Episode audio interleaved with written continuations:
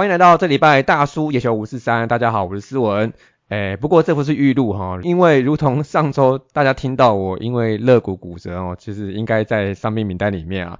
但是呢，现在状态已经好很多了哦，那比我想象中还要快一点哦。那现在我现在自理生活是应该可以九十 percent 了哈，九十趴。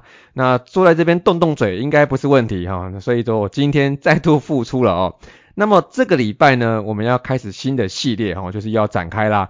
这个时光又匆匆过了一年哦，再度来到这个季末检讨五四三啦。那会在接下来这几周呢，把这个五队依序做完，那跟大家一起回顾一下。那首先呢，第一队当然不做他想要聊，就是我们现在最强的副帮悍将哦。那今天很开心邀请到我们尼玛帮帮忙的威廉。你好，大家好，我是威廉。不过节目一开始，不知道这礼拜上集大家听了没有？就是我们上次访问师母的那个 Part Two，哦，就是聊到十年来为了徐生明棒球发展协会跟徐生明杯的点点滴滴呀。那内容我觉得是真的是真的是点点滴滴哈，就是感觉到师母很认真的跟我们聊完这个。算是点点滴滴在心头的这种感觉哈，那也希望大家要支持那个把私募访聊的 Part Two 一起听完啦。那说到徐生明国际少棒锦标赛，今年是第十届，那我这边来宣传一下哈。那它就是由中华民国徐生明棒球发展协会来主办，那还有同名的这个脸书粉丝专业，大家可以去点赞呐，可以去追踪这样。那比赛日期是二零二二年今年的十二月三号到十二月六号，那就是我们这一个礼拜节目上架的下个礼拜。好，比赛的地方是在都在高雄地区。好，那今年是在高雄立德棒球场。然后还有其他的，像是顶庄棒球场、冈山棒球场、米玛丽棒球场、胜利棒球场跟阳明棒球场，好，就是这几个地方来打这样。那今年的参赛球队的规模是三十二队，还是跟往年差不多，但是也是回违了两届，今年又有了国外球队，诶，韩国大球的球队来参加了哦。那也可以听听这一拜师母的访聊中，他有聊到说他怎么去看这个国外球队参加的这个想法哈。那而且有些国外球队都很支持哦，都是铁咖哈。而且我记得在访谈录音的时候，正好好像就是报名没几天，那师母说也是秒杀。那对很多想打真的没有报到的球队，真的是不好意思哦。不过我在这就不多说了哈。那大家可以听师母的访聊，他都讲到了。那我觉得师母真的是一个非常好、非常亲切的一个长辈哦。那我们也可以看到这十年来徐成明国际少棒锦标赛的成功啦。那今天请到威廉来呢，那我记得威廉他有曾经聊过说他有去过一两次吧，对不对？哎，那请威廉来分享一下这去看这个比赛的一个感想。我最主要是去一九年跟去年二一年的徐生明杯，那也很谢谢师母，那这样子很辛苦的连续办了，今年是第十年。那我来讲一下我自己去的一个心得哈。那第一个，平常真的包含我们例假日住在北部的朋友，要能够去到美浓的机会，基本上是非常非常的小了。那托徐生明杯的福气，那我生平第一次。进到了美浓，那就是除了能够看到跟国外少棒的一个精彩的比赛之外，也能够参访到在高雄很浓厚的一个客家村啊。那我觉得去参加徐生明杯的朋友，除了看球之外，也能够顺便参访到包含旗山、包含美浓，真的是很适合大家可以在比赛的时候利用六跟日这两天，然后可以去欣赏。小朋友们的精彩球技之外，也能够顺便去看看高雄客家村庄的一个景色啊，非常非常的漂亮。嗯，一边打球一边欣赏着美浓的一个风景，是一个很值得参访的一个观赛的一个行程。哎，不过蛮可惜的是，今年好像是因为之前的主场地美浓国中好像是因为整修，所以今年就都移到高雄市区这样子啊。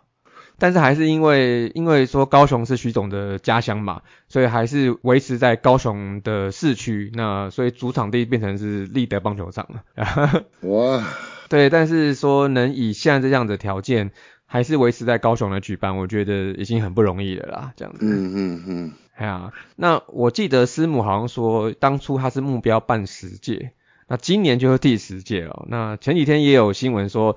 学生杯会不会再办下去？哈，这个其实目前是不知道啦。那师母好像也没有一个真正的答案哦。但我觉得不管是怎样都好，我觉得都希望说协会能继续办比赛哦，就不管是以什么形式。对基层棒球都是很有帮助的。那我是希望也请大家能再多多支持协会跟今年的比赛啦。那捐款也好啊，当志工也 OK 啊，或是像我们这样帮忙的宣传，或甚至像威廉这样到场去看都好，好，我觉得都是一份力量啦。那请大家多多支持啊，好不好？因为这个比赛真的是很有很值得一看，因为难得台湾的少棒能够邀请到，我记得国外的球队好像日本。跟韩国都有派队来参加，而且他们的实力都不弱，大家可以多多帮忙，尽心尽力啦，不一定是说一定要捐钱啦。我嗯。去的时候，这两年很多龙族的义工也都在现场帮师母在打点比赛的大小事情啊，大家尽心尽力啊，希望这个徐生明杯能够继续永久的办下去啊。对啊，就是其实我本来今年也想要去当那个志工，也已经报名了。可是就碰到这个这个哎这个这个意外，所以现在应该是没办法搬重物，所以说也只能忍痛 忍忍忍痛先取消了。所以不要取消，你的名额就给小刘去就好了。好的，他撞到你，他要负责啊。然 后是他帮我赎罪，是。对对对对对。好，我这样一笑，我那肋骨好像也有点痛。好，OK，那就请大家再多多支持，下礼拜就开始的徐生明杯国际少棒锦标赛喽。那我们今天节目的主题嘞，就是我们要回顾这个五队的战绩，那就是从富邦悍将先开始的。那我先简单的回顾一下今年富邦悍将的成绩哦，他全年战绩是四十六胜七十败四和。三成九七的胜率哦，嗯，是全年垫底啦。不过呢，是我觉得是他成功的挺住统一的这个挑战，拿下明年选秀的这个榜眼签哦。但但其实，在下半季其实打得相当漂亮哦，就是以三十胜二十七败三和过半胜率还站稳老三哦。那请威廉来聊一下，看今年对富邦整年的看法这样子。哦，我对富邦悍将今年整年度比赛的一个看法，坦白讲。会比斯文，我不敢讲所有的龙迷啊，至少比斯文来讲，我觉得我们邦迷来讲会失落感会比较没那么大啦。为什么？虽然是垫底，可是当我们今年上半季打完的时候，虽然按照联盟的游戏规则，悍将事实上只要下半季能够拿到冠军的话，我们一样能够进到季后赛。对。但是当上半季打完了之后，那个战绩、那个表现，事实上邦迷们应该心里面都有底啊。今年又是一个打不进季后赛的一个年度啊，所以说在上半季的之后，我自己还有许多的帮迷都保持着下半季就是进场帮球员加油，然后和这些平常一起看球的帮迷能够做一个比较轻松愉快的一个看球的一个节奏，这样子来为布邦悍将加油。所以说，邦迷今年虽然球队一样是垫底。但是失落感来讲，比较没有那么重的原因是在这边了。哦，那其实因为我看你那个照片呢，就是进场的时候跟很多球迷，其实我觉得大家的那个气氛跟感觉，其实不管输赢比赛怎么样，好像也都蛮开心的耶。哦，因为对我们来讲哦，战绩虽然很重要，但是对我们这些已经买机票买了大概买了六年的一些邦迷来讲。我们就是类似像牛郎跟织女是一年见面一次，那我们来讲就是从每年的大概三月中，哎三月底开始就固定半年，有一个礼拜可能会有五天见到面，那隔了一个礼拜之后可能又有三天要见到面，我们就已经变成像家人一样的感觉。像疫情的时候，常常很多一些机票的球迷没来，我们都还会在那边担心说，哎，他今天为什么没来？是因为确诊吗？还是因为工作的关系等等？那种感觉对我们来讲，我们好像是回家一样啊。今天谁还没有回来？我们变成说我们会去担心说，哎，他是不是有什么地方需要我们帮忙的地方？不然为什么他今天会竟然会没有进场来看球？哇，那真的是蛮温暖的，就是一种呃蛮 routine 的一种关心在哦，一种习惯哦。那我觉得其实富邦城堡记得不是说都是悍将的家人嘛，对不对？我觉得富邦球迷这其实真的是向心力真的是蛮够的。而且我们已经经历过了风风雨雨的六年了，胜胜胜胜利这场赢的话，哎，我们会高兴；但是这场如果输了的话，我们应该是会比其他四队的球迷来讲，我们失落的程度感会比较没那么大了。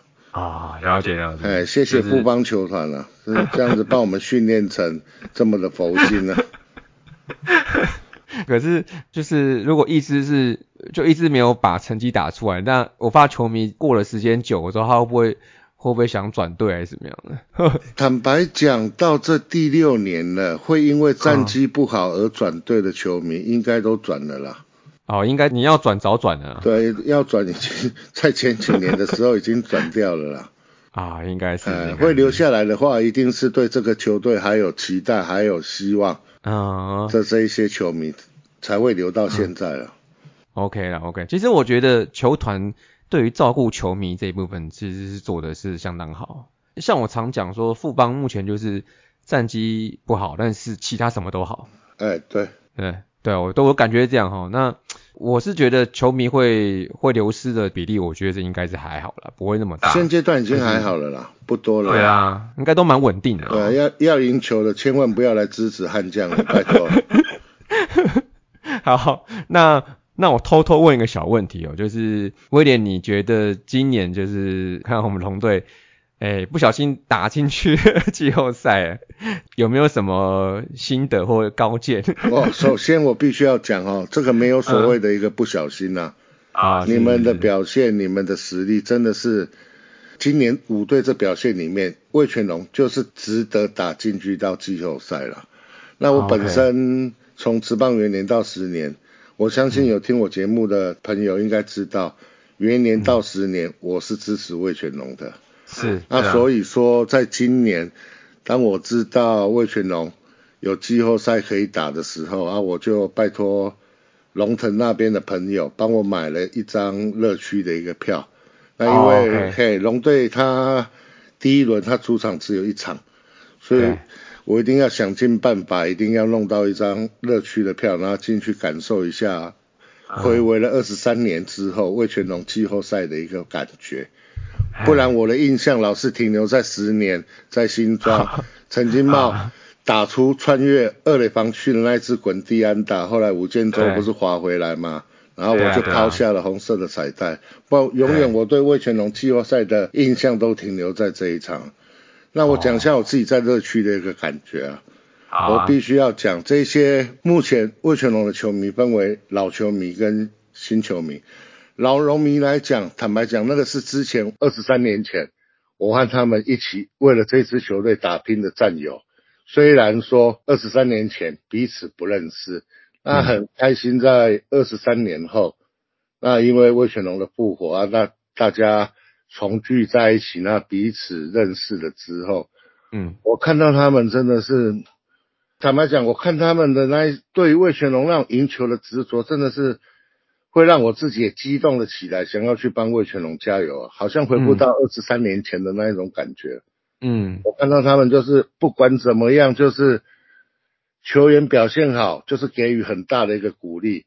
那球员表现不好，我看这些老龙迷也都是起立鼓掌，也是给这些表现不好的球员鼓励。我觉得这个才是我们当球迷，我们对于我们支持球队的球员该有的一个表现呐。那反而因为网络发达的关系，现阶段遇到球员表现好的，我们会给予鼓励。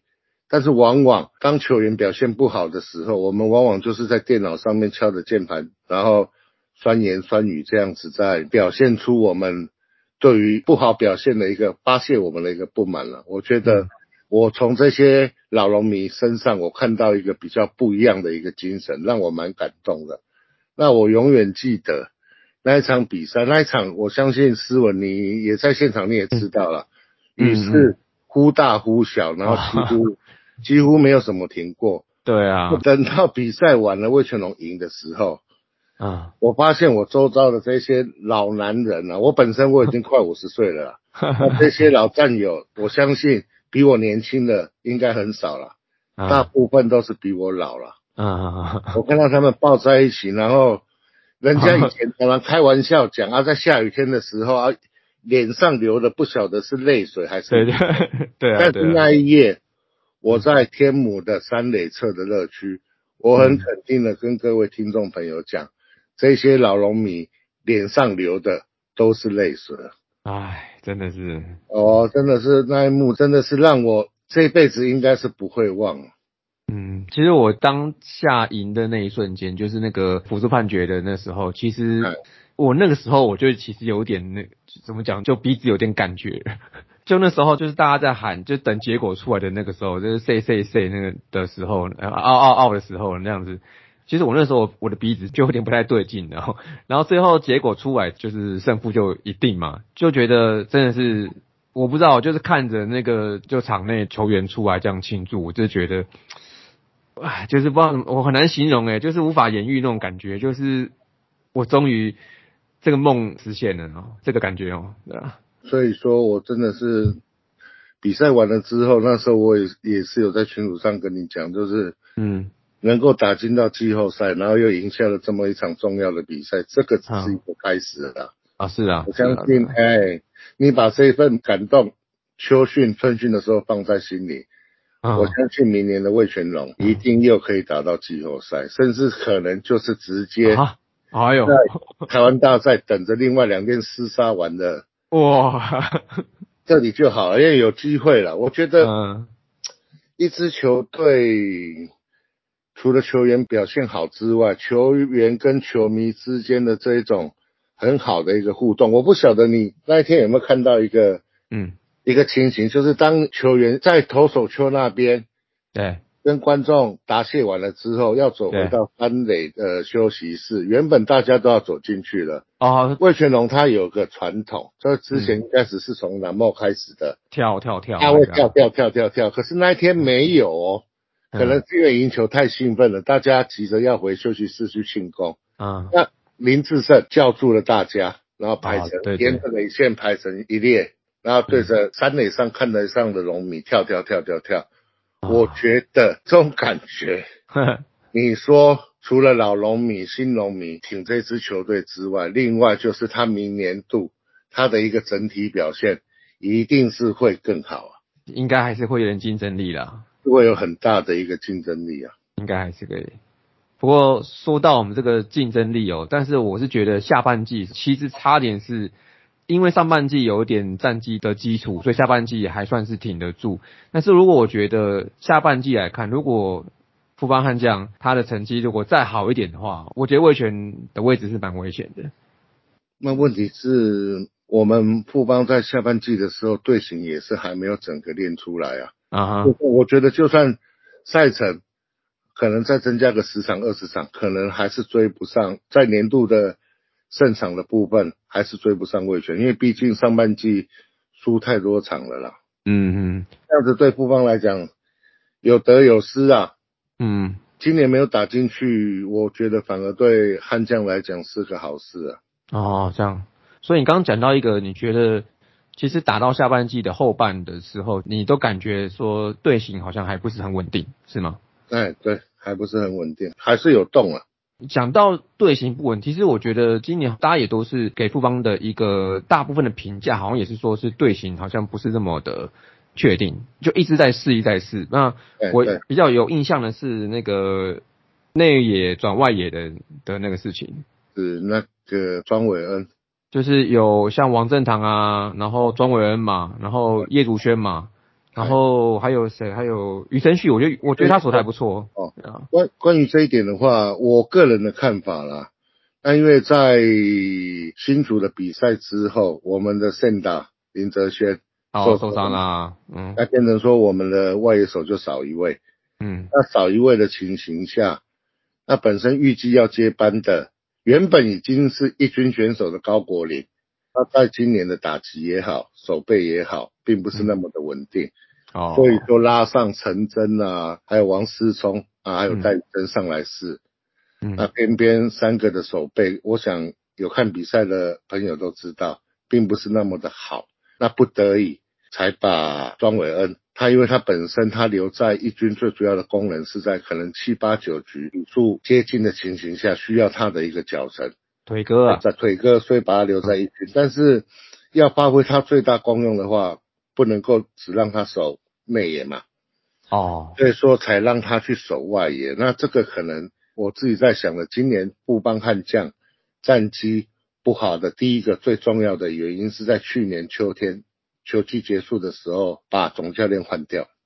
好，球季结束之后，因为换了总教练的关系啊，那在新的总教练人选还没有决定之前，刚好碰到了秋训的时间。哦，结果我们悍将在去年就没有了秋训。那没有了秋训，针对菜鸟的一个重训也就没有了。那我认为这样子造成了新接手的秋哥，他在一开始的时候，坦白讲，对这支球队他的整个作战计划来讲，因为还没有找到每个球员的一个使用说明书啊，变成他没有利用秋训、春训的时候，让庄伟恩他在那个时候就去试着去守外野。那变成说，可能大家会觉得很纳闷，啊，为什么庄伟恩在一军的比赛手外也感觉到梦熊，啊，就是球感好像非常非常的不好，甚至还有那一颗类似海狮的那一颗接球，啊，对对对对，对啊，没办法，因为邱根刚上任嘛，他对球员都不了解，那对球员不了解来讲，就算他要把庄伟恩留在一军，但是。当遇到代打代跑之后，需要外野守备的时候，他就只好硬着头皮把庄伟恩排去外野守。那至于王正堂的部分，他守右外野的这个调度，应该也会是明年大家可以常常看到的一个调度啊，因为毕竟哲轩受伤了嘛。嗯，那会不会请外野洋炮？目前我们也不知道的这个情形下，那目前悍将的外野手。就中外野申浩伟，左外野可能是高国林或者是陈真啊、王思聪等等。那他的右外野，如果他不拉余生旭或者是黑豆叶竹轩的情形下，他势必要用王正堂去守外野。但是王正堂事实上在还没有进职棒之前，他就是可以守外野啊。对，没错。对啊，那所以说这一块，希望各位关心悍将的这些朋友们。明年如果看到王正堂常态性的守外野的话，各位不要太压抑，不要太压抑，不要太惊讶。对，然后庄伟恩的部分，我相信在今年的秋训以及春训，教练团一定会增加他的外野守备，去进行特训了。嗯，那这样子才有利于我们明年在比赛的后半段的一些打跑的一些战术的一些执行了。哦，了解。这样其实看起来，其实我们一直都评价说，富邦悍将的守备来讲不是主要的问题，而且甚至比 甚至比龙队都好一点哦。我觉得那像打者跟投手部分，我觉得也还 OK，就是依你看有没有什么问题存在呢？投打的话，今年表现比较不好，我认为最大的关键在于我们家的庆 baby。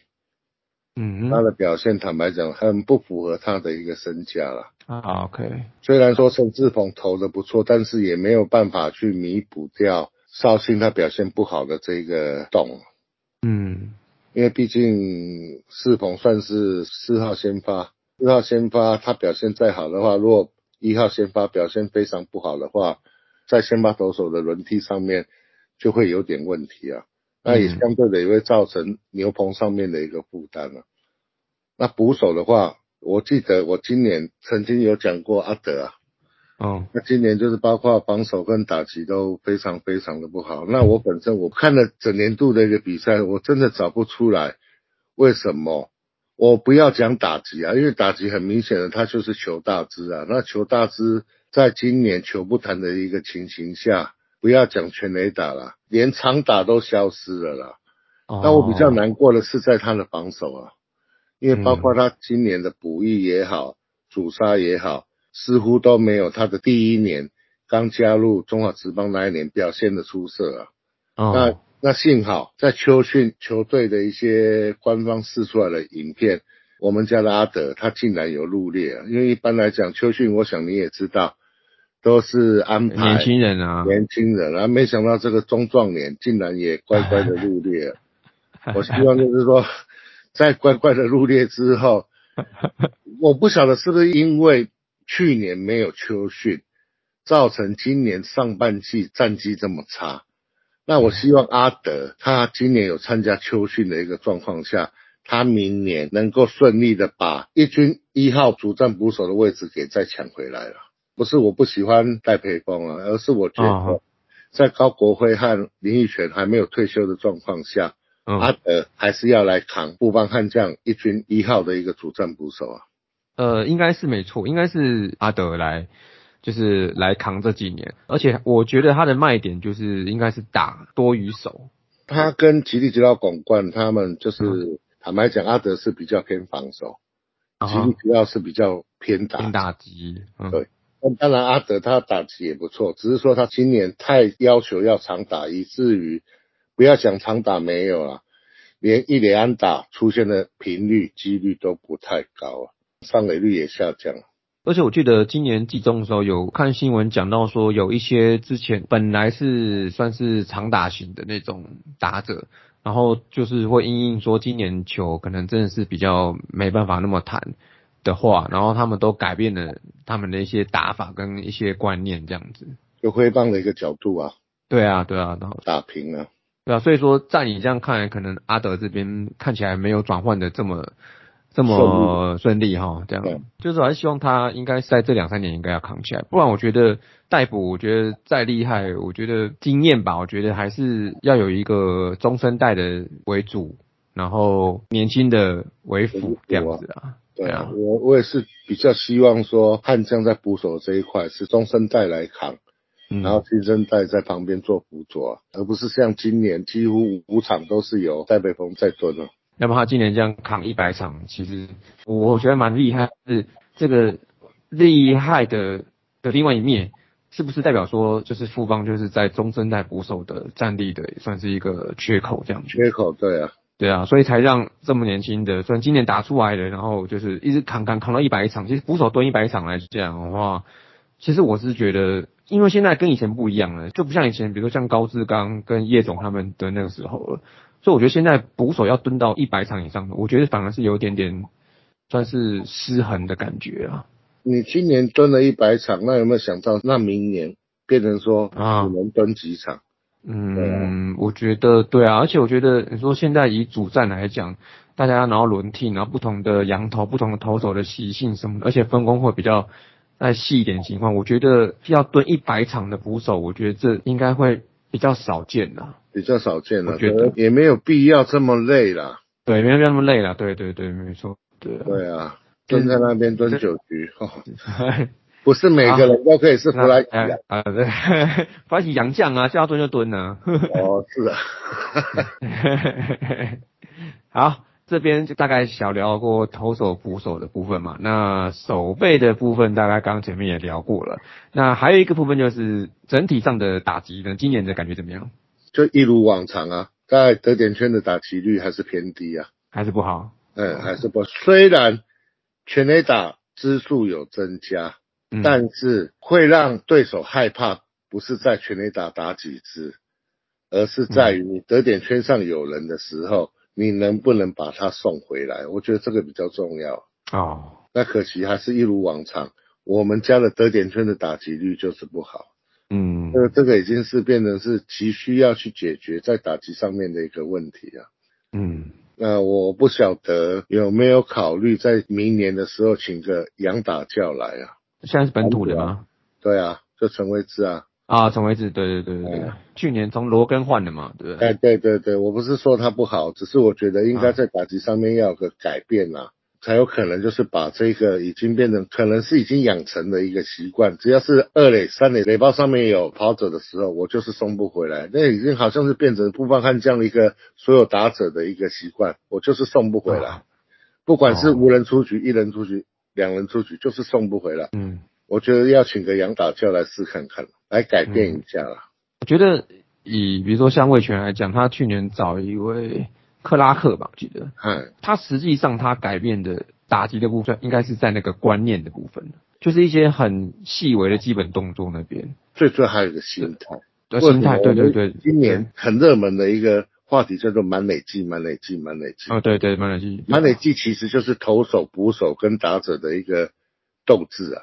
布莱奇之所以那么重要，就是在于我觉得他可以去洞悉这个打者他的一个想法，他的追求，他想不想打。如果是变化球来，他会不会打？快速直球来，他会不会打？我觉得他在这一块来讲，他掌握台湾打者的一个习性，经由上半季可能他在屏东的一个观察，造成他下半季他这么非常非常的攻于心计啊。可能这样子讲，转迷会不开心了。但是我觉得就是一个心理战，真的布莱奇真的非常厉害啊。嗯，所以我觉得就是，而且在满垒的时候，有时候其实看队友都在垒包上的的那个心那个感觉是。在打击心态，对对，那种兴奋，就是我想把他打回来这样子，变低了。对对对，然后反而就是在这个时候比较容易失常，或是软，或是出谁队会会软掉，软棒呢？对啊，对啊，就软掉了。真的可以试着去找一个洋打架了，可能可以跟你们克拉克或者是像同一师的投手教练一样，可能来个两年跟三年短期的一个合作就好了。啊，了解了解。哦。其实这样看来，富邦得点圈的部分打击，OPS Plus 在八十七左右，其实就是在联盟平均以下了。以下，其实也就贴近你刚刚讲的的那个感觉了。但是封神现在在二军了，我相信这些在二军给他带的这些 Rookie 来讲，应该等到他们能够上来到一军的时候，表现的应该是会比之前这几年菜鸟上来的时候那种打击的那一种。想要跟投手决一胜负的那一种气势，那还有本身的一个心态上面来讲，会成熟的很多了。成熟度了，我觉得这是要练的。对，我觉得今年今年的一些菜鸟在二军给峰哥带过之后上来，虽然可能表现的还不至于很好，但是我觉得他们表现至少跟前几年的菜鸟刚上来一军来讲，已经好很多了。就应该还是蛮值得期待的，我觉得。是可以期待了。好，那刚大概就头补打手这几个部分来讨论了一下这个今年悍将的一些问题，这样子。那威廉给一个头打的 MVP 好不好？头打的 MVP 啊？对啊，各一个。那如果说投手的话，我会想要给富兰哥或者是赖志远。富兰哥跟赖志远哦。对。我觉得赖志远真的赚到了，哎，谢谢魏全哦，谢谢，谢谢魏全没钱的，谢谢你们，爱你们，谢谢。那我觉得富兰哥这种，我觉得因为他是洋将嘛，所以我觉得洋将的话，我觉得今年有，就是但明年不一定会有，所以我觉得还是要顾好本土的比较重要了。那如果你这样子讲的话，那我就选赖志远。不然富兰哥啊，今年很杀，然后明年不来，那其实没什么太大意义。那我要给赖志远，真的是谢谢他在第七局的一个很好的表现，让我们邦米至少七局过后还是有机会极高的胜率，可以往第八局跟第九局去看下去了。不然常常富邦以前来讲，可能第七局往往就被打趴了，不要讲到第八局、第九局可能往往先把投手下去之后，就是嗯被得大局的一个开始啊。哦，而且我记得去年的时候，邦邦的那个胜利方程式在七八局的部分，好像今年的都不好。欧舒城、王卫勇嘛，对啊，今年反而就就比较没那么稳定。欧舒城还 OK 吧？欧舒城他最主要是因为之前有伤哦，跟王卫勇一样。其实我觉得台湾各队都一样啦，牛棚真的是一个消耗品了。对啊，可能他们上来只有投一局啊，但是因为常常要出来投。那造成说大伤小伤不断，那因为啊到了年底要谈薪水的时候，你的投球局数啊跟你的表现，往往能够让你加薪的机会不多了。但是就算加薪，加薪的幅度也不会太高了。但是偏偏他们又都是最容易受伤的一群了。对啊，我不晓得你有没有发现这个在中职算是一个比较不好的习惯了，就是牛棚牛棚中手真的是对啊，劳工支持。只要好用就给我上，就上，然后上，对，然后某一年，然后吹到可能五十局、六十局，然后隔年或最多两年就不行了。开完到复健的时候，大家球迷都又忘了他。我想方米还记不记得吴世豪？我曾经在板桥的高铁看到过他。那时候我的朋友问他说：“啊，怎么现在这个时候在这里看到你？”他说：“他来上来复健。”我们基地在嘉义哦，他为了要复健，哦他还这样还要坐高铁这样子南北这样来回再做复健，那有几个人想到他没有嘛？大家看到就是哦赖志远、李建军、李子强、对吴，世豪，大家几乎都忘了他，他今年完全没上场哎、没上场。五五月二十号的时候去开骨刺的一个手术啊，OK，术完就就开始休息了。复健到现在啊，对啊。哦 OK OK OK，那所以赖志远了，谢谢你啊，我投赖志远一票。还有票 OK 啊。其实我看富邦的中继群，其实以赖志源为首的话，包括像王卫勇啊、欧舒成啊、啊啊甚至像富兰哥啦，这几位这四个我觉得今年都不错，而且局数也都不会说吃的太多，他们都在四十，平均就四十局左右。对四十局跟四十场，哎呀、所以我觉得以这样看起来的话，他们今年过劳的情况应该会好一点呢、应该不会这么过劳了。坦白讲，看我们看整年度了哈，以今年富邦悍将的投手群来讲，嗯，上半季有一位投手他事实上是过劳啊，就江国豪，江国豪，是他前年他开完手术之后，我没想到我们今年上半季的本土的投手教练，我也不要讲谁了，竟然常常让他出来中继，那时候我们邦迷真的是啊，傻眼了，怎么看到又是他又是他，又是他，又是他，啊，为什么一样是开刀？你们懂得保护郭俊麟，啊，为什么江国豪、这个好歹也是我们在第一轮选的投手哎、嗯他竟然没有去保护他，开完刀的第一年就这样子让他这么频繁的在使用，那幸好下半季在罗曼来了之后，就好好的让他在二军去做调整嘛。对，那后来也听到个好消息，就是明年度他是以先发的角色在做一个调整了。我觉得这样子对江国豪来讲的话会比较好了。OK，其实我觉得他本来好像就是先发，他本来就先发的，底啊，对啊，对啊，那、可能上半季因为战绩差的关系吧，他嗯就好用就一直用啊。因为他一开始还不错，后面可能过劳了，就上的频率太、太频繁了，后来就开始不太好了。对啊，就开始不太好了，然后不太好之后，很简单就下去休息，换个状况好的上来啊。嗯，对啊，啊问题这个是对这位选手最好的一个安排吗？我觉得并不是啊，对啊。对对对，那聊到过劳了，我就突然就想到江国豪了，因为我觉得张国豪在上半季的时候，其实他的出场还蛮多的。蛮重要的，啊也蛮多的那啊。啊，等到比较正常的话，就是在罗曼开始让他去接了之后，嗯，我们整个投手的调度，至少在邦迷的眼中看起来是哎正常了很多，OK，似乎有回到去年布鲁斯的那种感觉啊。哦，好，那这样所以看起来赖志远就是你投手的 MVP 咯。哦，对，那打者今年的最佳职人，一放七成，真的打八十八过程，哦，就他了。说真的啊，也也是毋庸置疑的啦。对，啊，我讲个小故事好不好？好，前年黑哥还在的时候啊，嗯。黑哥最常骂的一个球员就是半国成。啊，就是前两年，对，前两年，嗯。两年前，那时候几乎是每场骂。那我想有、啊有进去新庄看球的朋友也知道，黑哥的嗓门又大，不要讲在一垒侧了，在三垒侧都听得到他在对范国成在那边关心关怀啊。啊，关心关怀，嗯，那结果一年的时间而已啊，国城他就做到，就做到了。我相信国城拿到金手套跟最佳死人，我想嗯黑哥一定是最高兴的那一位帮迷。OK 啦，应该是没问题。而且我觉得范国成应该是要成熟期的时候，因为他已经二十八岁了。二十八，对啊，这个时候他打得出来，我觉得的确算，我认为的确是蛮合理的，对啊，就是一个蛮正常的一个表现。我我觉得他往后几年应该还是可以，就是跟今年的水准差不多了。我觉得至少给我一个很安定，而且会去期待他的一个打击表现。或许有一些低潮，但是他的低潮不至于太长。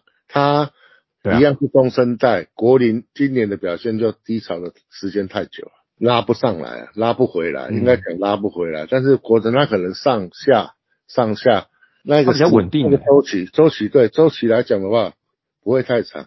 嗯，那我觉得甚至于有可能明年是不是富邦悍将的队长，就不会是虾哥了，因为虾哥毕竟明年上半季不在嘛。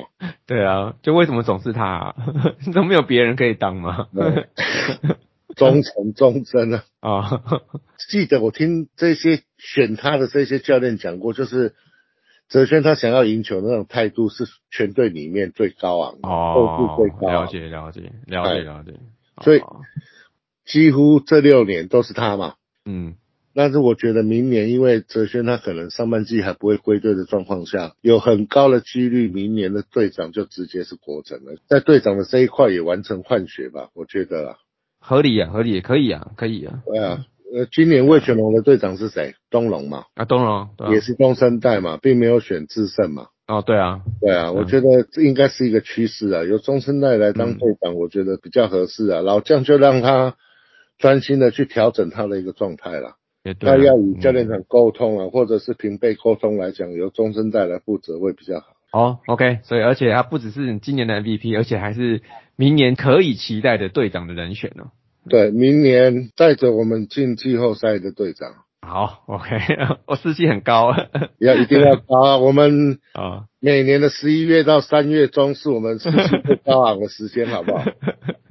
好，那刚刚讲完了这个这个主力的球员，那前段的时候你有提到就是有蛮多的新人嘛，对不对？那也期待说这两年他们会不会就是呃可以打出一些经验值跟成熟度啦。那请威廉来分享一下，你觉得你们这么多这么多新人里面，你最看好的是哪一位？内外野我各挑一个啦。好，没问题啊。那原本我想你应该记得，我们跟乐天有个季中交易。我原本我嗯是看不懂啊，因为为什么要换林哲斌来？因为事实上那时候他是以守二垒为主，对，那明明我们内野缺的是游击啊，七，嗯，那为什么会会选他来？可是到了季末，会发现到说林哲斌他几乎是守二垒为主，然后游击为辅。当他守二垒的时候，哎，这样子我们家的棒棒糖他就可以拉去外野。我突然才恍然大悟啊，哦，原来这个地中的交易是这样子哦。补二垒这部分吗？对对，那就符合我自己心中的期待。虽然我可能游击的问题还没有解决，或许说我还期待花钱的一个大复活。那我借由这个交易，我先把外野，外野一样是个大问题嘛，角落外野，我先把外野的问题解决嘛，把王正堂拉去外野。那我就想到，哎，哦，原来这个交易的重点在这边。好，那我现在为什么要这样子讲？因为当王正堂拉去外野的时候，嗯，我们的二跟油，那可能就有机会让这些新人上来磨练嘛。因为事实上，今年的王拔也太超了啦。啊我，也九几场诶，对对对，我也很担心明年他的一个表现。对那这样子的话，尤其至少花钱可以顶着先嘛，因为他后来嗯在煮完咸粥之后，后来在机会不多的状况下，他也几乎没有什么大 trouble 的一个状况下，尤其有花钱可以顶着的状况下，二垒我觉得明年是开放，这个位置是开放竞争了。OK，那我很看好我们家，刚好你今天节目一开始有在提的一个许生明杯。那目前中华职棒唯二美容国小的选手有一位背号八十五号是在我们家，刘俊豪。呃，刘俊豪。，OK，哎，我那我很看好他明年以菜鸟的一个姿态，可以包括跟我们刚才提到的林哲斌、嗯，庄伟恩、胡冠宇去竞争这个二垒的一个位置啊。OK，OK，哎，因为我觉得他的一个观念不错，那缺少的就是一个比赛的一个经验。经验，嗯哎，，OK，这所以是内野的部分，二垒 OK，好，刘俊豪。那外野我想再提一位蔡家燕，我不是没有想到陈真啊、戴云珍或者是王思聪，但是毕竟他们入队已经很长的一段时间了，不能他们已经不新了，好不好？已经不新了啦。啊，我想推荐一位蔡家燕。蔡家燕哎，，OK，哎他几乎是跟刘俊豪一样，在今年的球季末才拉上来一军，对，可是他的手背也好，甚至他的打击也好，嗯，完全不会逊色于其他 U 十八的世界冠军的这些他的队友们。哦，对对对，他是最后一位，他是最后一位，就是禁止棒或上一军的，就是那届的那个球员嘛，对不对？对，而且看看他的同学岳振华这两年打的那么好，哦，岳振华，我相信蔡家业他绝对有机会可以表现的跟岳振华一样的好。哦，我很看好他了。明年的话，我很看好他可以。至少我不敢说站稳一军先发的位置，至少可以常驻在一军了。OK，至少应该可以期待是会有，应该会有一些成长或突破这样子啊。对，我看好这两位了。好，OK，刚刚聊完了几位重要的球员之后，那那我们来现在来回到这个整个球队的目标部分。呃，当然现在你们是最强的，没有错了。对对，现在我们最强，最最强的。可是那当然还是重点，还就是要在开季之后的表现，就才是最重要嘛，对不对？对对。你可以讲讲看，明年啊，啊，明年就是在开季之后，开季之后，对于富邦悍将的目标在哪里？这样。我的目标很简单呐，啊，至少要在明年到球季末的时候，嗯。第一个完成换血的一个动作，换血，OK。所谓的换血，可能不是说哦，谁谁谁因为年纪过大啊，你要退休，不是。我的意思是在先发的这个位置上，至少都是中生代为主啊。嗯，这个是我第一个心愿了。那第二个心愿就是整个队形在明年季末的时候，至少一定要完整，类似像中信兄弟、威权龙，还有类似像乐天桃园。就是已经固定的队形出来了，甚至可以讲整个一军的二十六人名单几乎都固定。那会做升迁的，就是状况的一个做调整，嗯，而不是像今年一样，哦，这个不行，我拉另外一个上来试试看，嗯，这个不行，我再拉另外一个上来试试看。哦，这样子。其实我觉得，因为你们蛮多位置都是呈现那种开放竞争的状态，而且。有力竞争人选，其实在这两三年也囤了不少啊，所以我是觉得是说，就算没有找到一个真的可以站稳先发的，但是至少可以从这些竞争者里面，可以找到一个至少可以占满至少一半场次的，比如说六十到八十场的这样的人，八十跟四十场，或者是六十六十，对，差不多这样子。对我觉得就至少可以能占到三分之二场次的，我觉得像这样子的年轻选手的话，我阶段性目标就算达成了啦。对。对，这是我对悍将明年我个人的两个小小的心愿了。好，OK，讲完了我们的目标之后呢，就是再给你检讨一下下，就是你觉得除了这些战绩以外，哈，就是还有没有什么地方是觉得是悍将可以再再加强的部分？比如说换什么教练呢？哦，对对，我我第一个想到就是不要再一直换教练。好，我想球团回想一下这六年，嗯，从小叶叶军章。啊，然后陈连红，嗯，然后洪一中这三位，嗯，我们这六年换了三位嘛，对啊，小叶有没有拿过台湾大赛的冠军？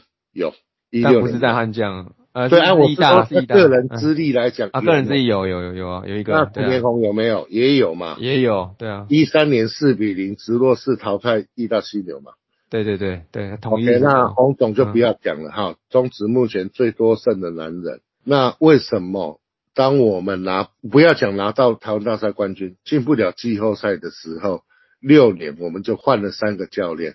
我认为啦，我个人觉得，不管这个教练他带兵好或坏，至少要给人家三年的一个试用期。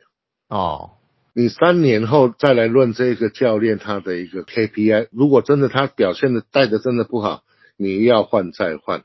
啊，黄总带了两年，你要换，结果换了邱科，那因为在换的过程还没有确定的状况下，没了邱训，没了邱训，那造成今年上半季战绩的这么烂，哎，那值得吗？嗯，有点相关呢，好像很相关啊。你至少他们，你看龙猫，他今年没拿到，他的合约三年走满，人家乐天还是朝着跟他签约的方向在努力啊。是啊，是啊，是啊，是啊。那我们评断一个教练的绩效 KPI 来讲，两年对这个教练真的是不公平的。你看秋哥他花了多久的时间去找到每个球员的使用说明书？嗯，至少一个半季嘛。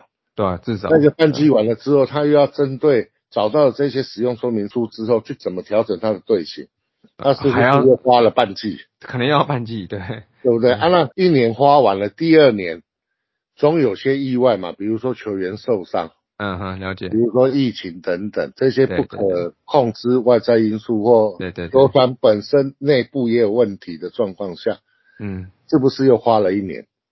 嗯对，第三年年打完再来论生死嘛？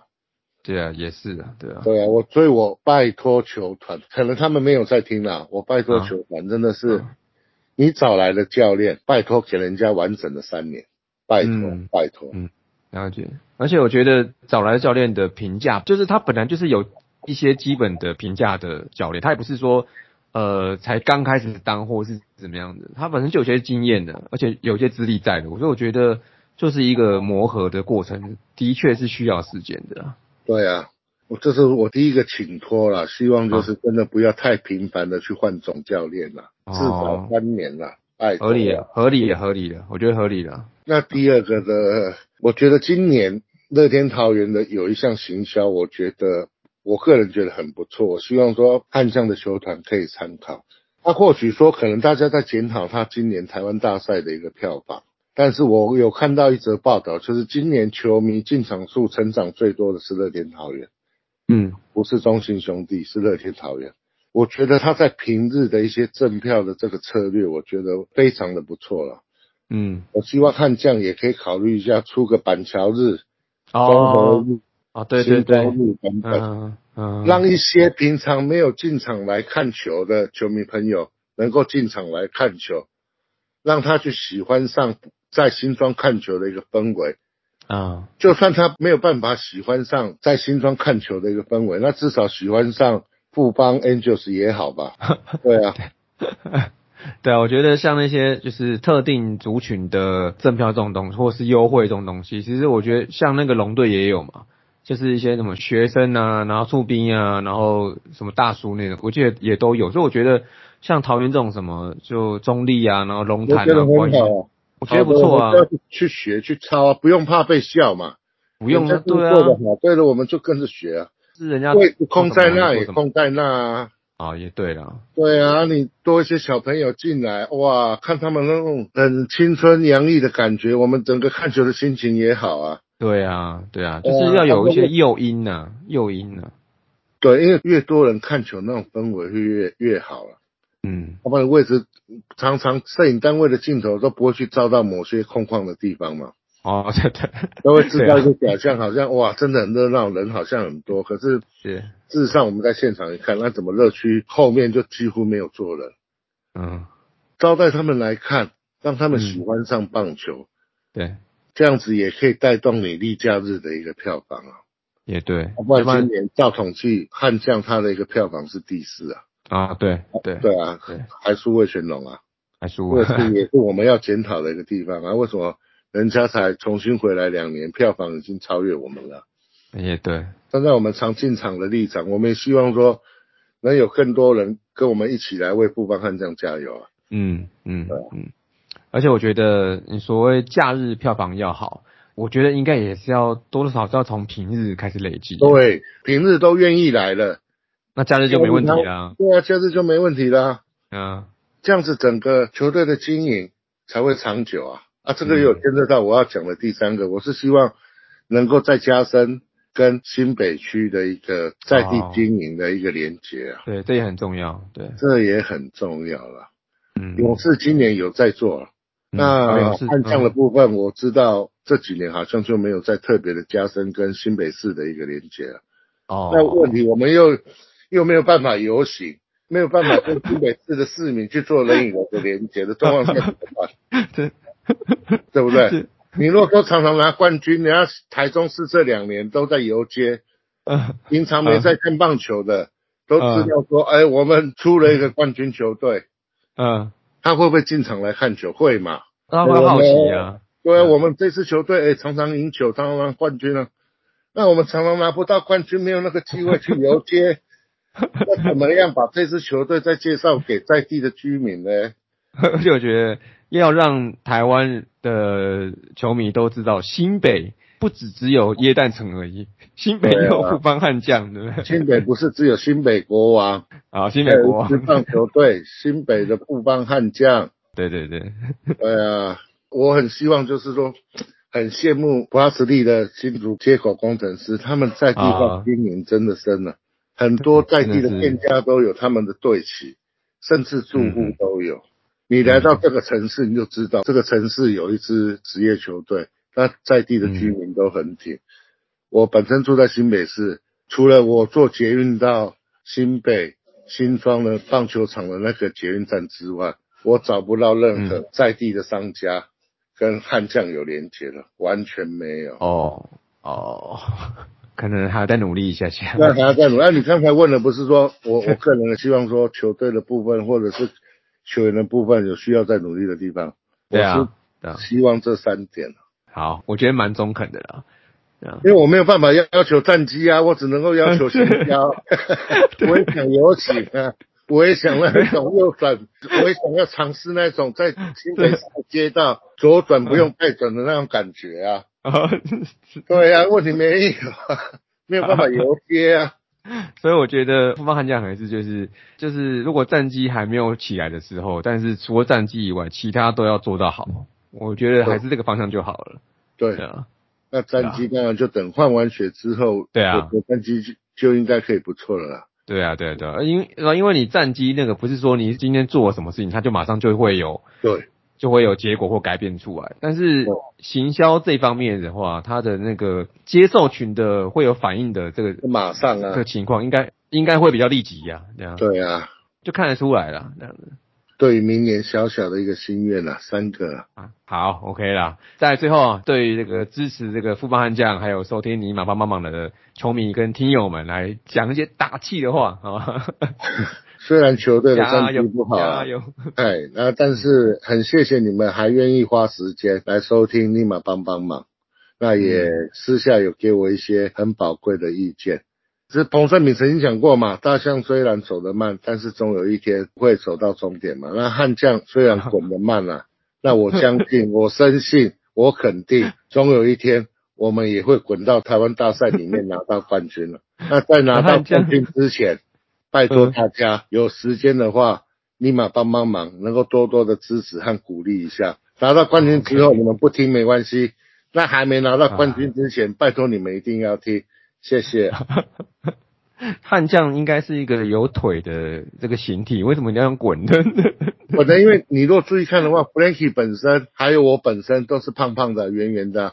好，我们这种体型的人用我跟你讲走得快，你也不信了。但是我跟你讲，我们我滚得快，用滚的会滚得比较快，我相信你能够接受了。啊，我也很希望悍将能够在短时间之内，在换完血之后就能够杀进去台湾大赛啊。OK 啊，OK，这个是很具体的目标了。对，加油啊！好，最后那个你帮帮忙的这个节目在季后的部分，你目前的规划跟大家讲一下吧。OK，在还没有讲规划之前哦，我先来预测一下。对，那大家应该知道，二十七号好像要提交三十人的保护名单。二十八号，二十八号，二十八号要交嘛？然后海康的话，十二月五号要公告他选谁嘛？那因为本身尼玛帮帮忙，目前威廉是在停更的状况下，所以我就斗胆的借由主节目，我先来预测一下。好，来来来，会被台钢选的人选了。那我基本上我是选两位啦，一位是外野手张冠廷，那另外一位的话是我们家的捕手，不是肖一鸣，是另外那一位文化大学的那一位姚冠伟。姚冠伟，我猜这两位，嘿。这是以上我对于台钢选布邦人选的一个预测。那我自己有在有在自己在看一些名单的时候，我觉得呃，如果除了这种就是比较特殊功能的球员以外呢，我认为他们的目标应该还是会在先发型的投手跟炮手嘛。那如果炮手如果你这边比较少的话，那我觉得先发型投手，我觉得你们也有可能会有一些是成为目标，比如说像是两位啊。游廷威吗？这样子，范玉，范范玉，我我记得你很你还蛮看好他的。对，就我很看好他，但是我觉得他应该不会在三十人的保护名单内。像范玉宇跟尤廷威，如果像这样子形态的先发投手，我觉得这对台钢，我觉得会是一个很大的加分的，因为他们最近一两年的先发算是比较有挑起来一点的，尤其范玉宇啦，我觉得。我觉得范玉宇为什么觉得台钢如果说他选投手的话，会选他的原因就在于说他已经在富邦，还有甚至富邦的前身义大，他已经算是一个养成非常久的一个投手，他缺的只是一个机会。你还记不记得去年在天母的最后一场？对啊，就他投的。对，但是他玩投胜啊，他是有那个实力能够。当起一支球队的五号本土的先发了，嗯，那只是比较可惜的是在悍将的这一边，因为先发投手的部分，坦白讲我们比较不缺嘛，甚至就是在今年用了首轮去跳到平镇的王牌黄保罗之后，黄保罗，对我觉得他呃后在悍将的体系要先发的机会更少了，甚至可以讲几乎是没有了啦。连杨斌都敢拿出去换了哦，对对也对。张宇他会有机会吗？也对，而且你本土投手先发大概就是两个到三个缺。会有警卫跟他，我觉得是如果是台钢的话，会想要去挑的一个投手了。但是我觉得他应该还是会挑，至少在悍将来讲，我觉得他应该还是会挑野手为主啊。野手为主，OK。我觉得啦，尤其是捕手啊，OK。那这样就等十二月五号的结果公布啦，对啊，开奖啦。啊，那比较不好意思呢，因为本身我停更，所以我利用 节目难得有机会上主节目的时候，我预测一下。没有关系，我也停更了，我也休更了。啊，我进上面名单了，我也休更了。那我我最后我来讲一下，我在今年休赛季到明年开季前，立马帮帮忙的一个计划了，至少每个月会出一集。嗯，那如果说有特殊的情形，比如说可能在十二月初台钢选了之后啊，我就会另外再开一集。哦。那另外在明年春训开训前，杨将的名单如果确定的话，我会再开一集。OK。哎，那在休赛季的这段期间，至少我的想法是，节目的主轴会以我去找一些有一起看球的布邦悍将的这些邦米为主了。